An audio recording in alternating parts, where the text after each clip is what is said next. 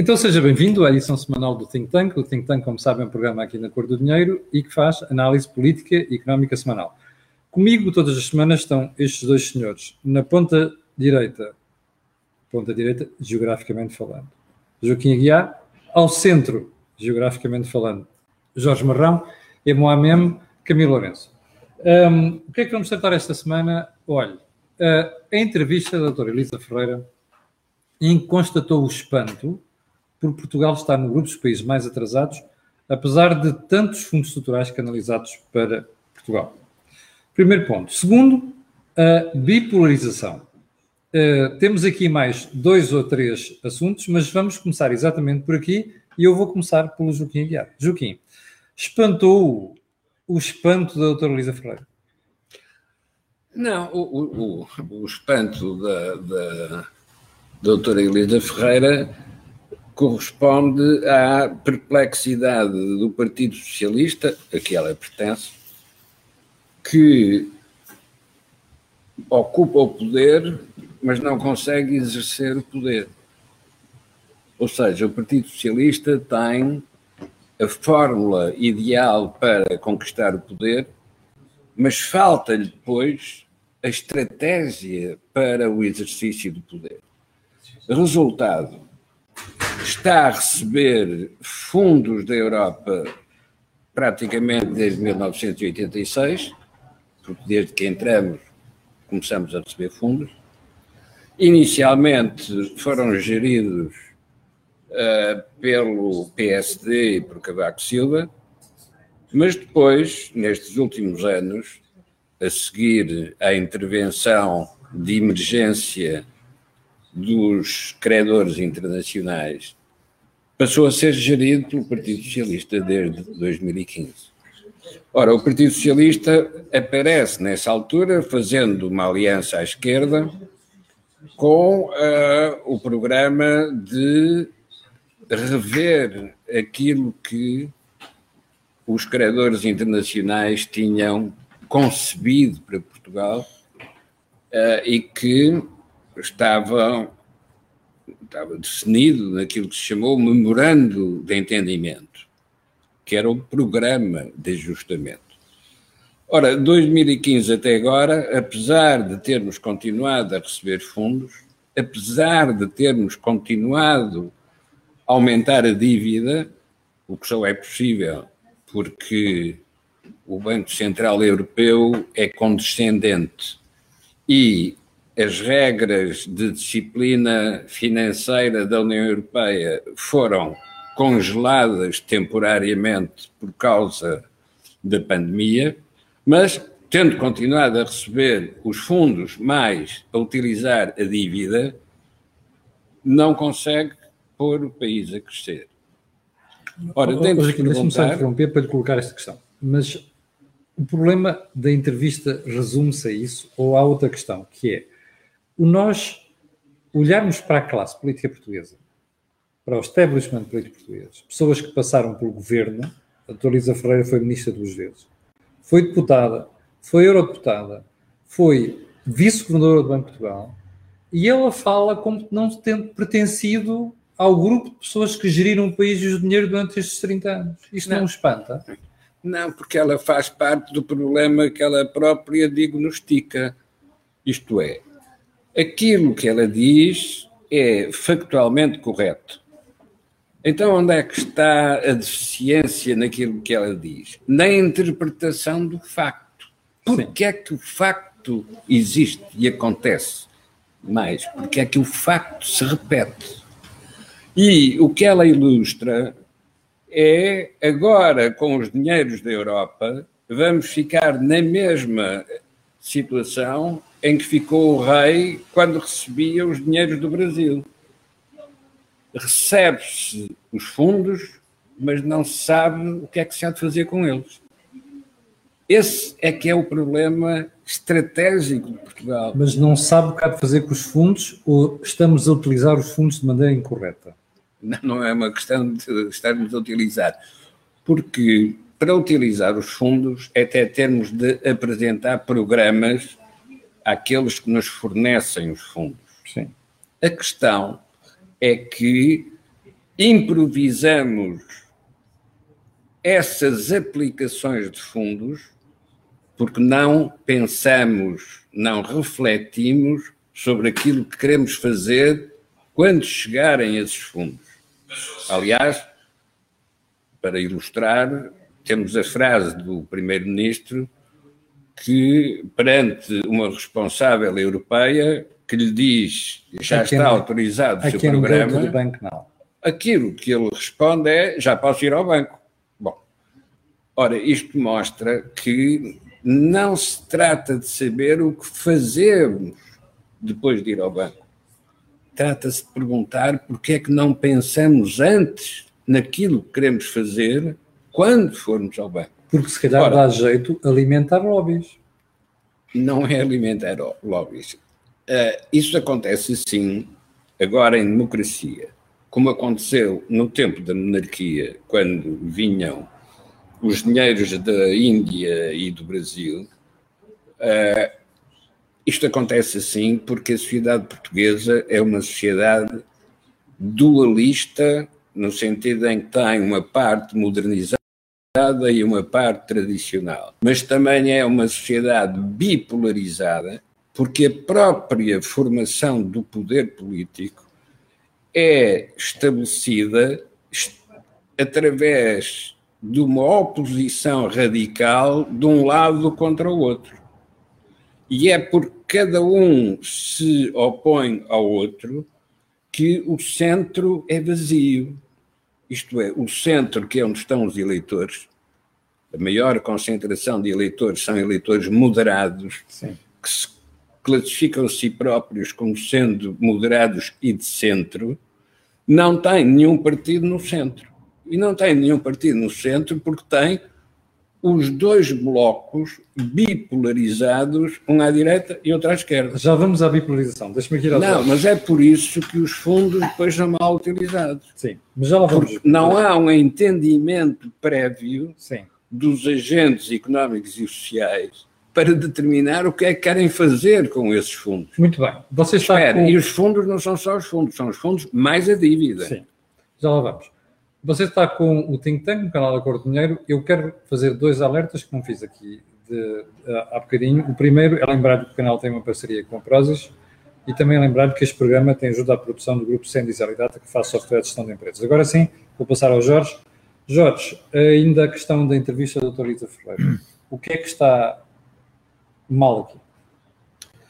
Camilo, para quem é católico, cada vez que um pecador uh, se confessa e se converte, uh, nós temos que felicitar. Uh, e, portanto, nós temos que felicitar a Elisa, a doutora Elisa Ferreira pelo facto dela, ao fim destes anos todos da sua carreira política, ter chegado à conclusão daquilo que nós todos já tínhamos chegado há alguns anos atrás. É que as políticas públicas que têm sido aplicadas pelos governos do Partido Socialista não tem gerado crescimento económico. O que é que é interessante se nós contextualizarmos a intervenção da doutora Isa Ferreira? Primeiro é que o posto de observação dela mudou.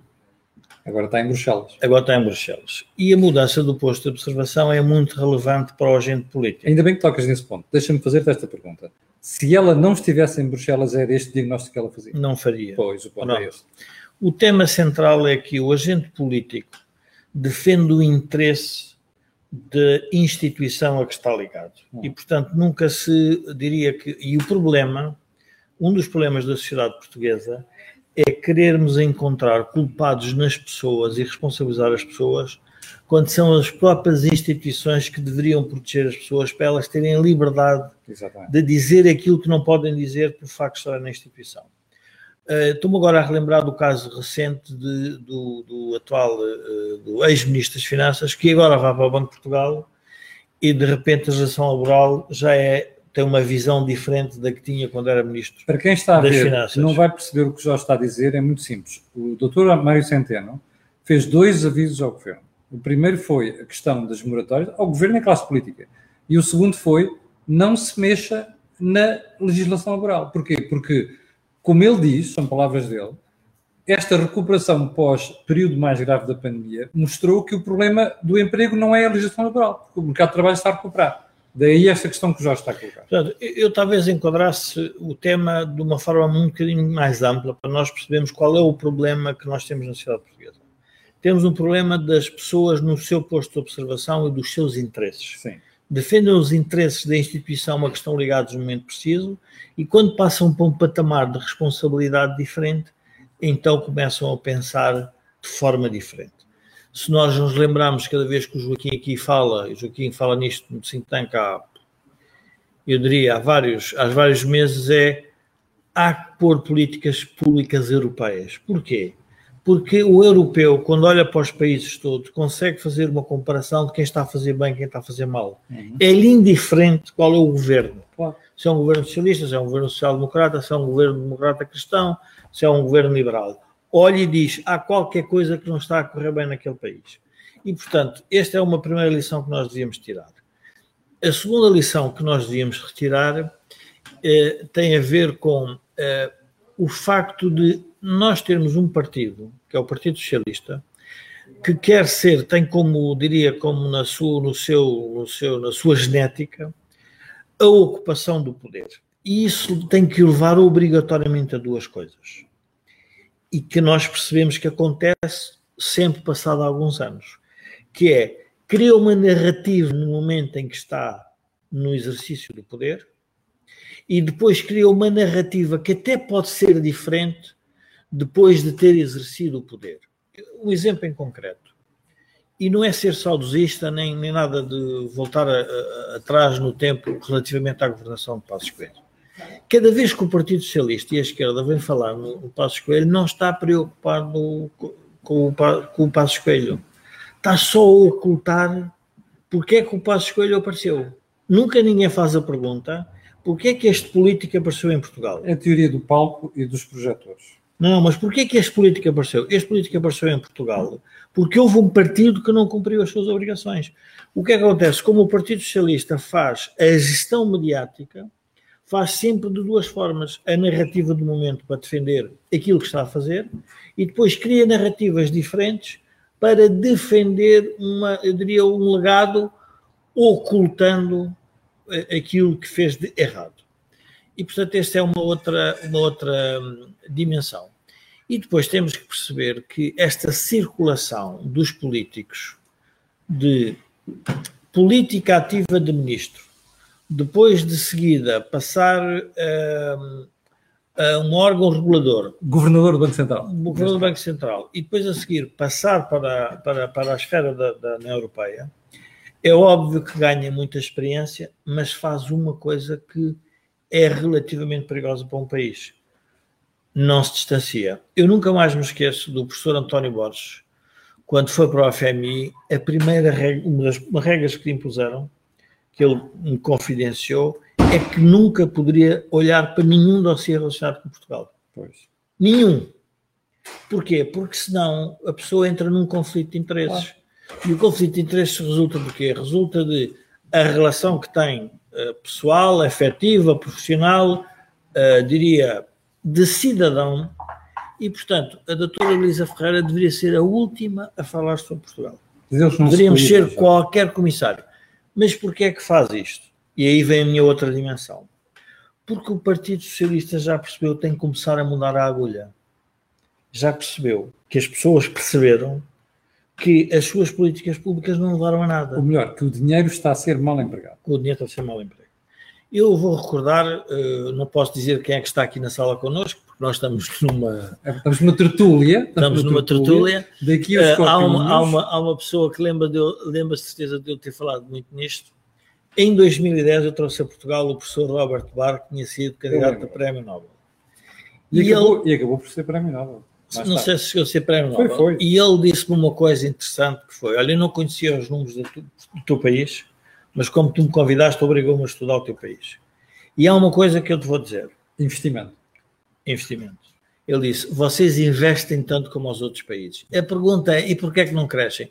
Porque investem mal. Então temos que fazer outra pergunta. E porquê é que nós investimos mal? A tese dele é que nós investimos mal porque nós, obviamente, entre aspas, embebedamos com os fundos europeus. Ou seja, nós fomos ao peditório, pagámos no dinheiro, aplicámos-lo, mas nunca se fez a pergunta: isto é reprodutivo? Aliás, ele dizia com piada que o PIB de desenvolvimento social em Portugal é maior que o PIB real da economia. Pois. E dava um exemplo interessante nos Açores. E obviamente isto sem ofensa para os espectadores dos Açores, os açorianos. Os Açores têm infraestruturas públicas que são muito superiores à capacidade daquela economia pagar. À riqueza. À riqueza gerada. Pode-se dizer, ah, mas isso então o que é que significa? Que são os portugueses do continente a distribuir para os Açores. Mas não é isso que está a passar. Nós estamos a assistir é os cidadãos europeus estão a transferir para Portugal e em, em Portugal, em vez de pegar no dinheiro e reproduzi-lo de forma uh, crescente, mantém a dependência. Ora, a pergunta é: para que é que eu vou receber fundos para manter a dependência? Eu só deveria receber fundos se esses fundos me gerassem competências, capacidades para eu deixar de ser dependente. Ora, o que é que acontece? A classe política vive disto: dívida, impostos, fundos europeus. Estas três vertentes matam a decisão política. O, o, o, Jorge está a dizer, que, aliás, antes de mais, antes de ir ao Jorge e ao Joaquim, Paulo Craveiro diz assim: Não me parece que Centeno esteja a avisar o governo. O Costa pediu-lhe isto para encostar PCP e BE à parede. Oh, João Paulo, eu escrevi isto no meu artigo do Jornal de Negócios de ontem. Portanto, essa tese que você está a dizer, eu acho que tem uma certa razão. Está no meu artigo do Jornal de Negócios de ontem. Joaquim, o, o Jorge acabou de dizer que o Partido Socialista percebeu qual é o problema e que quem está lá fora descobriu que nós estamos a utilizar mal fundos. Então, porquê é que a doutora Elisa Freire, na mesma entrevista, diz assim: não, precisamos ainda de fazer a infraestrutura, o que falta fazer, que é para depois irmos lutar por níveis mais altos de competitividade. Isto é de quem não percebeu nada do problema.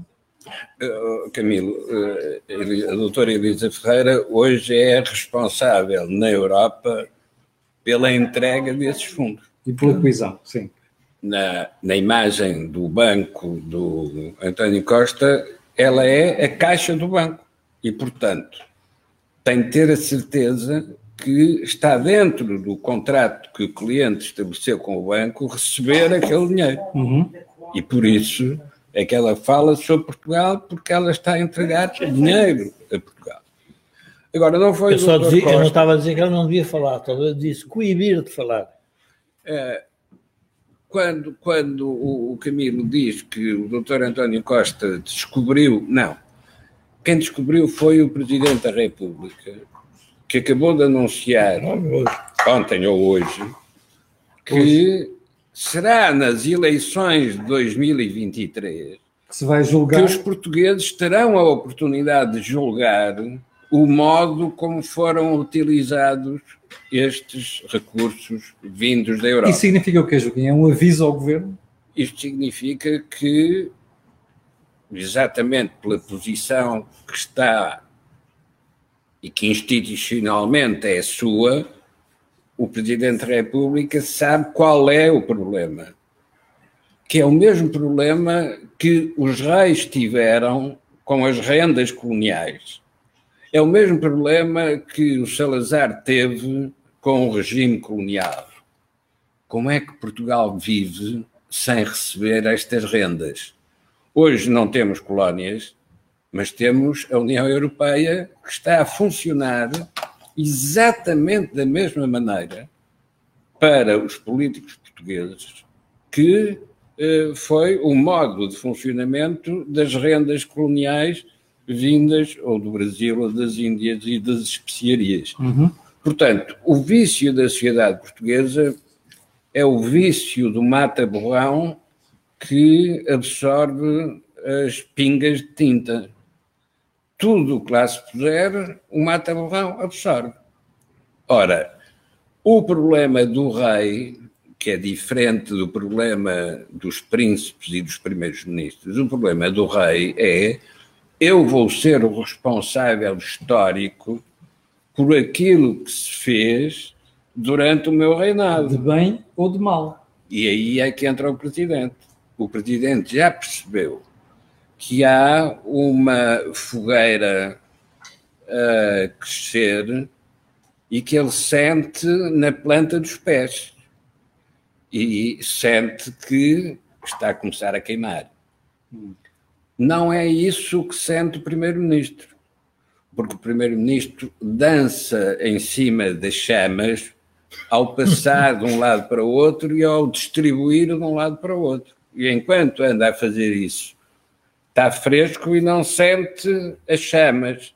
O presidente que está parado no pico da pirâmide, então esse sente o que é que está a acontecer.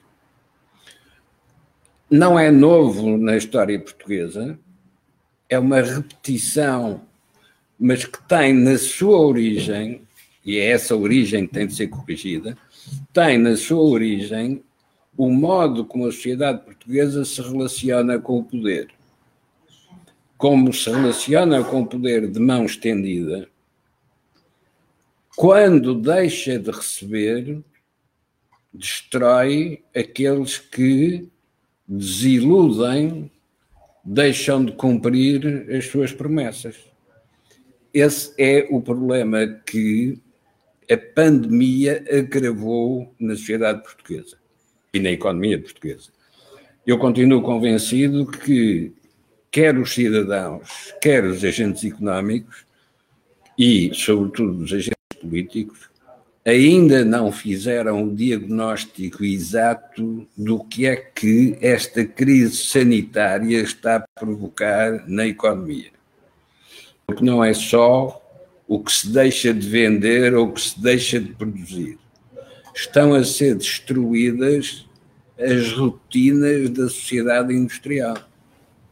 As rotinas dos horários, as rotinas do funcionamento nos escritórios e nos serviços para retomar essas rotinas, vai-se descobrir que não se pode repetir o que se sabia e que se fazia.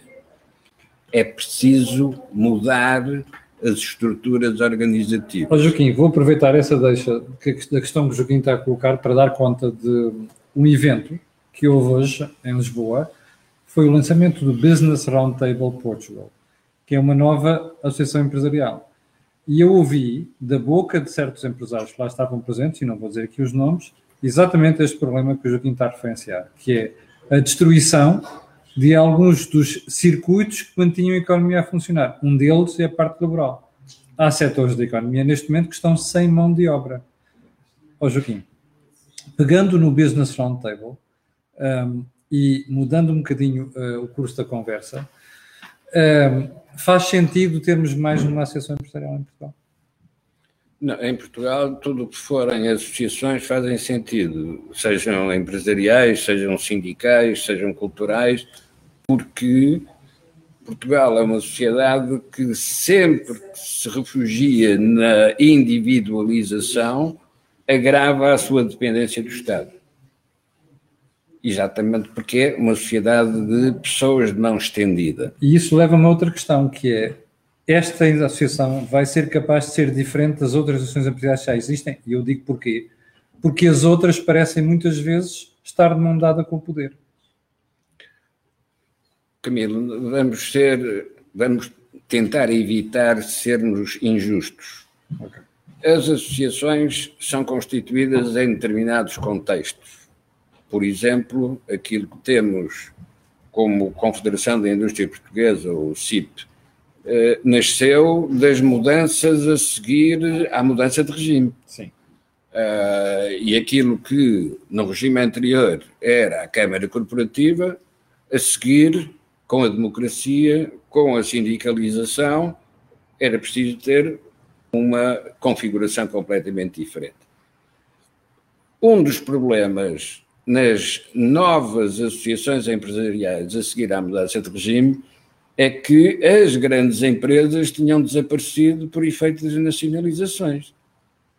E, portanto, a partir daí, essas associações empresariais da mudança de regime tinham uma lacuna que é não tinham grandes empresas nem grandes empresários. Esta nova estrutura associativa tem como diferença essencial em relação ao que já existia o facto de ser constituída por empresários de média dimensão. Hum. não voltaram a ser os empresários de dimensão significativa como eram antes das nacionalizações. Mas precisam de ter uma representação de escala superior àquilo que são as pequenas e médias empresas, que era o que existia na altura em que as atuais associações empresariais se constituíram. No fundo, esta nova estrutura tem por ambição ajudar as pequenas e médias empresas a tornarem-se grandes e permitir que as grandes empresas se tornem globais. Portanto, é mais do que representação de interesses, é criação de estratégias de promoção de crescimento, quer nas pequenas e médias empresas, quer nas grandes empresas. E, portanto, não pode ficar na sua atividade presa aos condicionalismos de um poder político que não consegue modernizar a, a, economia portuguesa nem fazer crescer a economia portuguesa. Será, no fundo, um representante interno daquilo que são as preocupações das instituições europeias sobre a incapacidade portuguesa de se modernizar e de crescer. Porque há essa preocupação na escala europeia, porque os europeus veem que outros países que partiram de fases mais atrasadas no desenvolvimento das suas empresas e das suas economias cresceram muito mais depressa do que a economia portuguesa, que foi perdendo sucessiva e gradualmente posições na escala das economias europeias. Ora, isto tem de ser corrigido, tem de ser contrariado. Essa, eh, essa atividade crítica não é, não é espontânea no poder político, porque o poder político está basicamente concentrado na conquista e conservação do poder interno.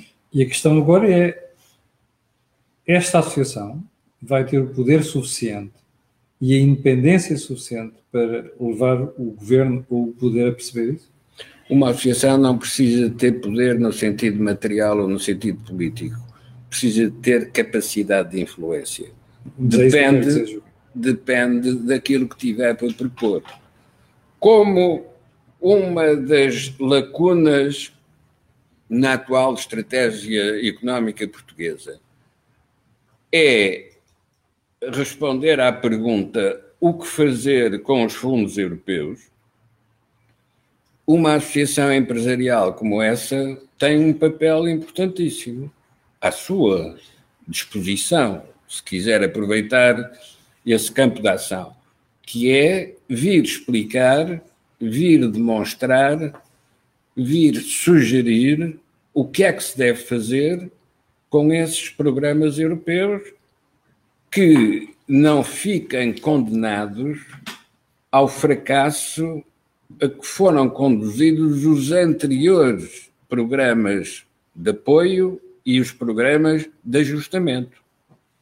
Porque nós nem nos desenvolvemos, nem nos ajustamos. E convém referir, agora que está na, a começar a pensar no que é que acontece depois desta crise sanitária, convém não esquecer o que é que se passa no sistema financeiro, no sistema bancário. Hum. Porque uma coisa são as moratórias e o fim das moratórias, outra coisa são o crédito mal parado e as consequências que se vão juntar ao passado de imparidades nos balanços dos bancos que ainda não estão resolvidas, mas temos de pensar numa outra coisa: é o que é que vai acontecer quando mudar a política monetária europeia e os juros voltarem a subir. Já vamos a isso, Joaquim. Deixa-me vir aqui ao Jorge. Jorge, a mesma questão em relação ao Business Roundtable Portugal. Qual é a análise que tu fazes do aparecimento de mais uma associação empresarial? Eu, eu já, te posso, já te respondo à, questão, mas eu, eu, gostava de voltar ao tema da, da Europa, porque acho que há, aqui há, um, há, uma, há, uma, há uma dimensão que nós não abordamos e, e vale a pena. A Europa, não sendo um governo federal, sendo, diria, uma burocracia, se quisermos, federal, nesse sentido, um, faz também os seus planos económicos. Mas faz os seus planos económicos e financeiros de acordo com, se quisermos, um diretório dos países maiores da Europa. Vamos falar basicamente do ex-franco-alemão. E a questão que nós temos que pensar é que Portugal tem três problemas: a resiliência, o ambiente e a digitalização. E eu tenho dúvidas. E depois queria relembrar porque é que a doutora Elisa Ferreira fala no assunto. A doutora Elisa Ferreira, se se recordar, houve um grande debate na sociedade portuguesa sobre o que é que o professor Cavaco Silva tinha feito aos fundos europeus, que era o botão versus a educação. Apesar destes anos todos, todos estes anos que passaram, os nossos índices educativos continuam muito baixos. E o Partido Socialista governou 18 em não sei quantos anos, em 20 e poucos anos. Portanto, nós estamos a falar de algo muito mais profundo. A nossa crise não é uma crise económica, é uma crise política Jorge, permanente. Em 25 anos, o Partido Socialista governou Portugal em 19 desses 25. 19. O que eu quero dizer é que a crise económica portuguesa não é uma crise económica, é uma crise política. E, é, e ela vai, vai, vai se aproximar-se por ser uma crise da democracia portuguesa. Quando o Joaquim fala e tu falas no, numa questão como o Business Roundtable, é óbvio que para Portugal é sempre interessante aparecerem vozes que possam ter capacidade de se opor ao Estado como ele hoje está organizado. E eu vou dar um exemplo para as pessoas perceberem. Os fundos que vêm da Europa, como é que podiam ser distribuídos? Bom, podiam ser distribuídos por nós os três. Pronto, cada um de nós aplicaria naquilo que acharia podiam ser entregues diretamente aos cidadãos. Nos Estados Unidos, o governo federal emitiu cheques a favor dos cidadãos. Podiam ser entregues aos bancos para os bancos darem crédito diretamente. Podiam ser entregues às empresas. O que é que aconteceu em Portugal? Foram todos entregues ao Estado. E depois o Primeiro-Ministro, para fugir à pergunta, ah, mas o Estado a seguir vai comprar empresas privadas. Não, o Estado a seguir capturou essas empresas privadas. Porquê? Porque essas empresas privadas vão depender desses fundos. Ora, a pergunta é como é que numa economia como a portuguesa, aberta ao mundo, inserida na Europa, se faz uma boa alocação de recursos? Se nós estivermos a pensar em duas empresas no mercado, as empresas erram ou acertam de, rapidamente percebe-se como saem da concorrência ou ficam mais competitivas. Quando é o Estado a fazer isto, como é que nós fazemos essa avaliação? Eu acho que se as pessoas olharem para o, para o, para o plano de recuperação, de resiliência, recuperação e resiliência, o que é que verificam? A parte que é discricionária para o mercado é muito baixa. O Estado já tem quase tudo gasto. Para quê? Para manter as clientelas partidárias. Qual é o problema? A minha pergunta Joaquim. Mas qual é o problema que nós temos na democracia neste momento? É que os eleitores não se podem queixar. Os eleitores em são, democracia. São quem os coloca lá? São quem os coloca.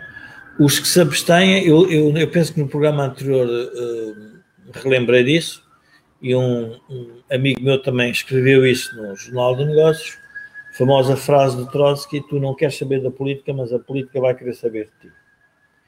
E isto é que é um problema, porque os abstencionistas não querem saber da política, mas a política vai tratar deles. E está a tratar.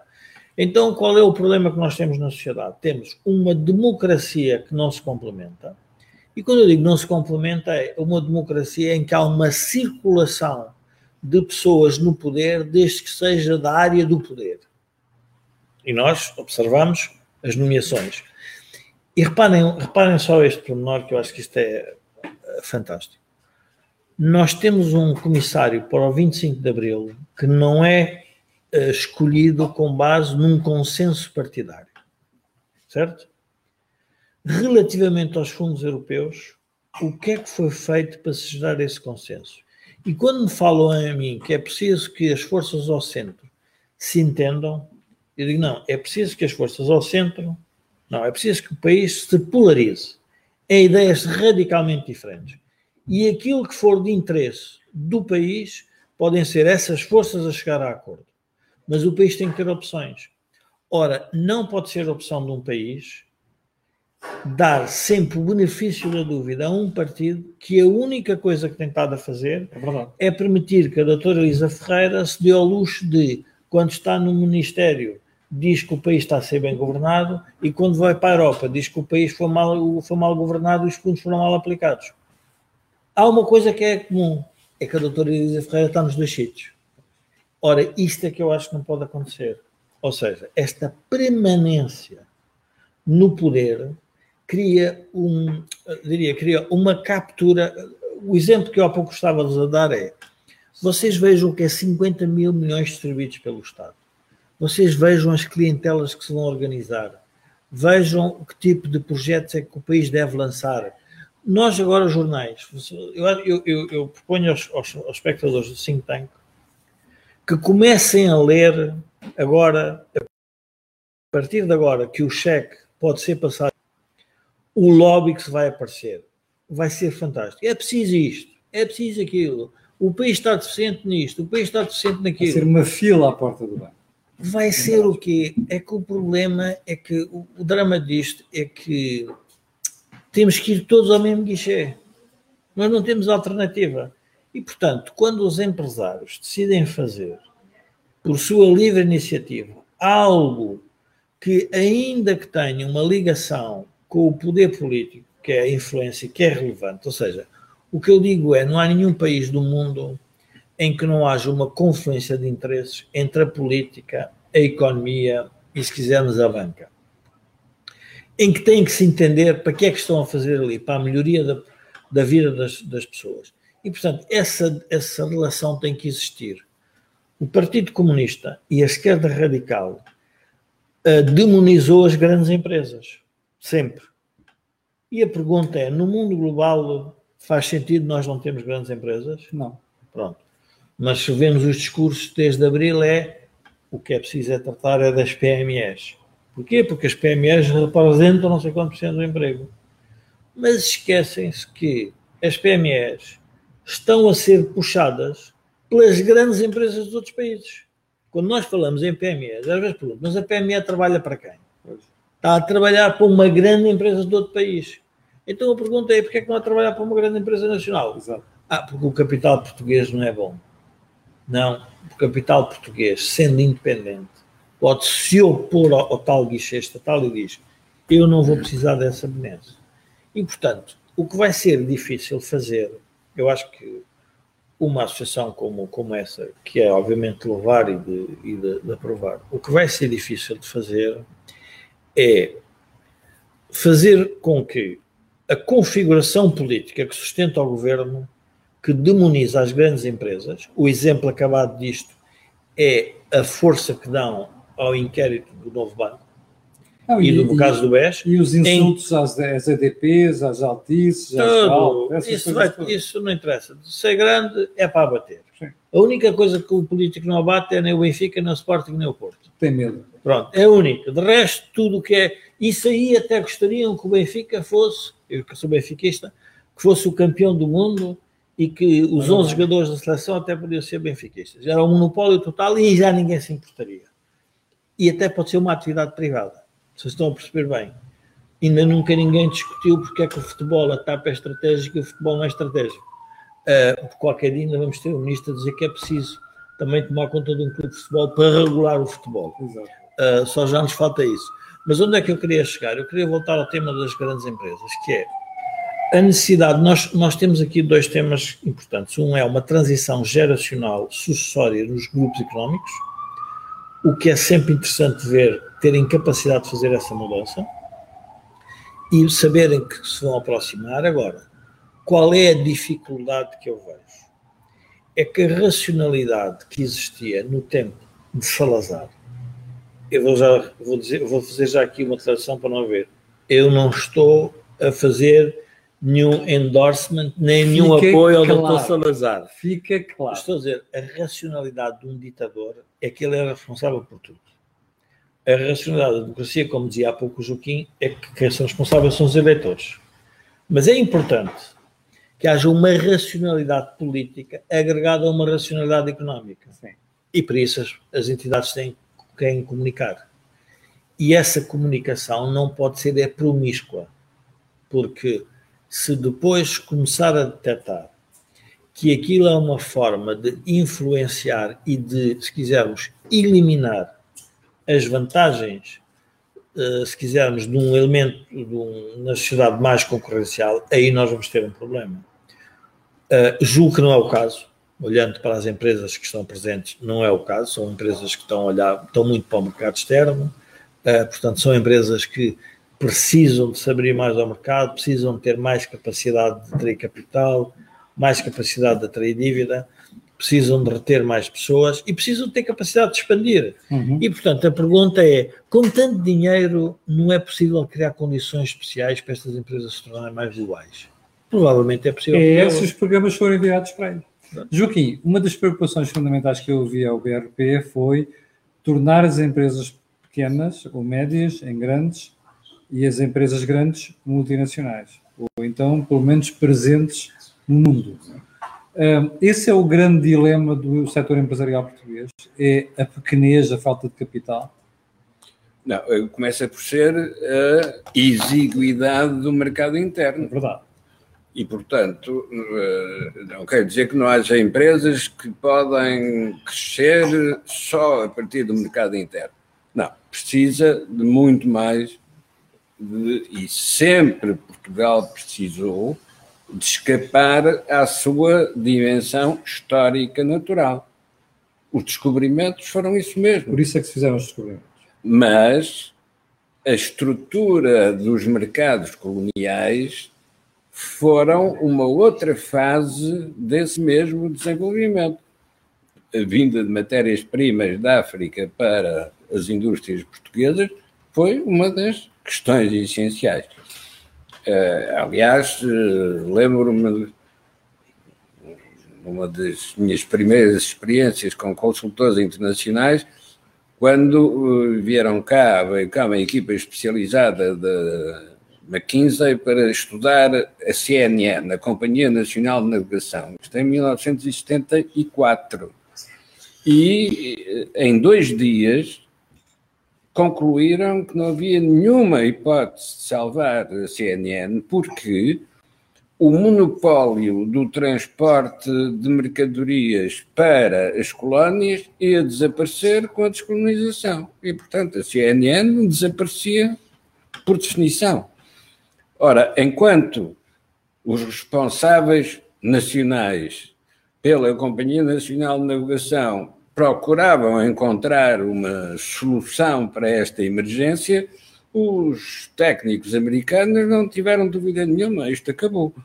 Ora, é esta percepção da mudança de fases que nos deve alertar para uma outra pergunta anterior. Mas não é preciso essa dimensão externa? Nós percebemos porque é que aquela que havia desapareceu, mas a necessidade continua a ser a mesma e, portanto, precisamos de transferir isto para uma outra estratégia. O que é que foi a escolha portuguesa? A outra estratégia foi a União Europeia. Foi a integração no mercado comum. Foi substituir o império por outro. Mas o problema é que estas escolhas não são livres. Isto é, cada um pode escolher o sim ou não, mas quando escolhe o sim, fica subordinado a um novo quadro de disciplina que passa a ter de respeitar. Não pode andar a saltar de quadro de disciplina para outro da mesma maneira que salta de uma estratégia para outra. É quando muda de estratégia, também mudou do quadro de disciplina.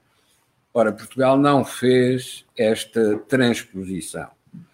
vai-se ajustando como se não precisasse de alterar nada do passado e continuasse a poder viver normalmente sem correções. Volto a dizer, esta crise sanitária vai nos obrigar a fazer alterações de estratégia e de quadros de disciplina. O que é que vai ser a reação dos partidos políticos a esse novo desafio? Vão assumir que é preciso recomeçar tudo, a começar pela própria Constituição, uhum. ou, pelo contrário, vão optar por ajustamentos sucessivos? Uh, historicamente, Portugal sempre escolheu os ajustamentos sucessivos. E mesmo quando fez uma independência colonial bem sucedida, como foi o caso do Brasil, fê-lo com um príncipe português. E, portanto, é ele que consegue fazer esta transposição. Mas, quando se tratou da venda dos bens da Igreja, que foram as nacionalizações do século XIX, quando se tratou da venda dos bens da Igreja, a questão de fundo era: mas quais são as entidades empresariais que podem utilizar hum. este capital acumulado para desenvolver? Não havia. Da Igreja, pura e simplesmente, foram vendidos e dispersos. Foi preciso reconstruir plataformas industriais para serem centros de acumulação de capital. Ora, não há nenhuma economia que se possa expandir no espaço se não tiver centros de acumulação de capital. Ou se não atrair capital externo para usar a plataforma nacional para fazer investimentos e a partir daí uh, estabelecer outras redes uh, de comunicação. São esses problemas, são essas questões que de facto vão estar por trás, uh, na retaguarda do plano de reconstrução e resiliência. Quem escolher mal agora não terá nova oportunidade em 2023. Uh, eu, eu, eu, vou fazer uma, uma profecia e como isto enfim, fica na cloud, se a cloud não se avariar. Uh, se acabares as cerejas, estás tramado. Uh, uh, Desculpem a, o à parte. se a cloud não avariar, isto fica uma profecia. Porquê é que estes fundos não vão dar resultado? Estes Estás fundos, a falar do PRR. PRR. Porquê é que os fundos não vão dar resultado? Façamos uma comparação de há pouco tempo. Nós tivemos uma missão do FMI, da Comissão Europeia e do Banco Central Europeu que andou há algum tempo a discutir com o governo português da altura do engenheiro Zé Sócrates e fez um memorando, que era o memorando da Troika, sobre as reformas que a sociedade portuguesa precisava. E a introdução foi de tal forma violenta que as forças instaladas reagiram contra esse memorando. Agora vejam este memorando que é feito por um engenheiro, uhum. o engenheiro Costa e Silva, é posto à discussão pública com as, tudo veiculado da forma mais, uh, diria, uh, conveniente possível. Com 15 dias de discussão pública. Com 15 dias de discussão pública. Deixa-me só relatar às pessoas. Espanha, que tem um governo de esquerda e que está a cometer erros todos os dias, começou a discutir isto com as grandes empresas em setembro do ano passado. Percebeu bem? Em setembro do ano passado. Então. Nós entramos na primavera com 15 dias de discussão pública. É a diferença entre nós e os espanhóis. Uh, há mais diferença entre nós e os espanhóis, mas vamos admitir que essa é, é, favorável, é favorável à Espanha. Há outras em que nós somos melhor que os espanhóis. Claro, mas aqui... Uh, e aí é a minha Portugalidade a vir ao de cima. O que eu quero dizer é que, como é que é possível nós temos 78 mil milhões em que tem estas instituições que levaram tempo a pensar, fizeram um memorando, discutido ao pormenor, nós fazemos um plano destes e temos um primeiro-ministro, e esta é a parte que é mais interessante para a política portuguesa. O primeiro-ministro vai ser dono de uma canalização que é a canalização do dinheiro. Ele só está preocupado em ter a, a porta para abrir o dinheiro. Mas vai dar o dinheiro a quem? Pois. Com base em que critérios? E a pergunta é: são critérios políticos, são critérios de natureza económica, são critérios de natureza social? Ah, não, vão dizer, são critérios de natureza ambiental e digital. Portanto, tudo serve.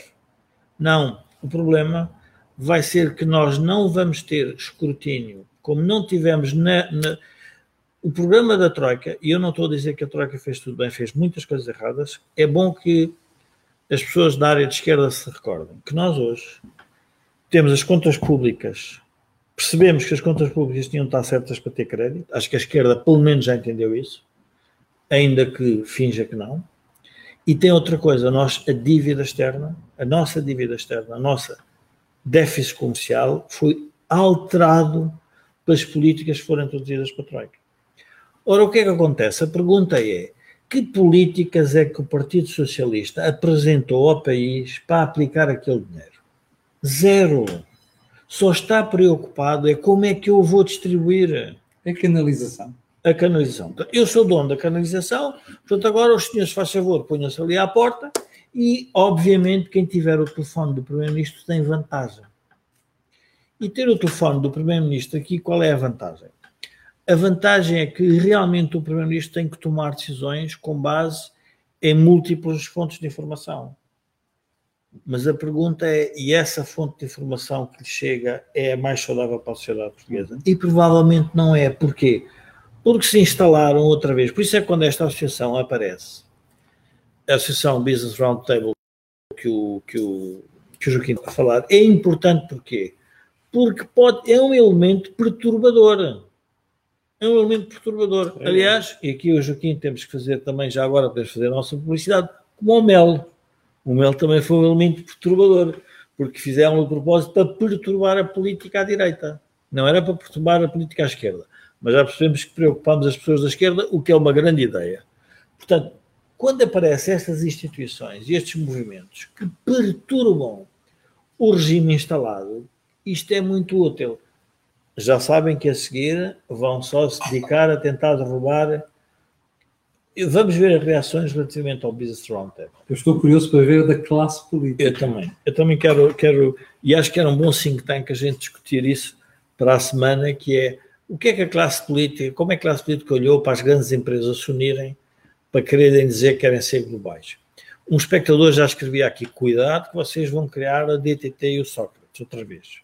uh, não é bem assim. O dono disto tudo. O dono disto tudo uh, não, não é bem assim. O que eu quero dizer é cuidado porque a ligação entre a política e o poder económico faz parte da vida da democracia. Não é nenhum crime que isso aconteça. O que nós não podemos ter é favorecimento de uns em detrimento de outros. Isso aí, obviamente, não faz parte, eu diria, do, do regime de liberdade económica. Mas a necessidade de dialogar é, é importante e, portanto, eu, eu, julgo que, enfim, também para não me alongar mais, penso que a gente também já está. É, Sim, sobre estamos em cima que, da hora. Sobre mas... isto que o Jorge acabou de dizer, queria só acrescentar um pequeno pormenor. As pessoas de bem pagam os serviços que lhes são prestados. Sim. O problema é se a política é feita por quem se oferece para prestar serviços. Quem se mercadeja. Exatamente. o termo não é nosso, o termo é de Juiz e Rosa. Foi o think tank desta semana, como viu, variedíssimos assuntos, mas todos eles de atualidade e, sobretudo, questões pendentes. O fugaceiro, Alberto Tavares, que nos vê todas as semanas e que tem a amabilidade de comentar, já nos convidou para ir a Santa Maria da Feira várias vezes, que ele nos oferece fogaças. Pois Alberto Tavares, esta semana veio a Santa Maria da Feira moderar o Biso Feira na sexta-feira. Terei todo o gosto em comer uma fogaça consigo. E chegámos ao final do programa de hoje. Quero só lembrar que este canal tem uma parceria com o Prozis, que este programa tem uh, ajuda à produção do grupo Sendis Alidata e quero dizer que nós, na próxima semana, à terça-feira, aqui estaremos. Quanto eu e você, já sabe, amanhã de manhã às 8, estarei aqui para lhe atazanar o juízo. E agora vamos continuar a nossa tertúlia. Muito obrigado aos 1.500 pessoas que estão a ver e estas pessoas e outras que vão ver, eu quero pedir, desculpe uma piada aqui do grupo que está connosco, quero pedir aquilo que peço sempre, que é colocarem um gosto e fazerem partilha nas redes sociais e sabe porquê. Aquilo que você ouve aqui, não ouve em mais sítio nenhum. Obrigado, com licença, e até amanhã às 8 da manhã.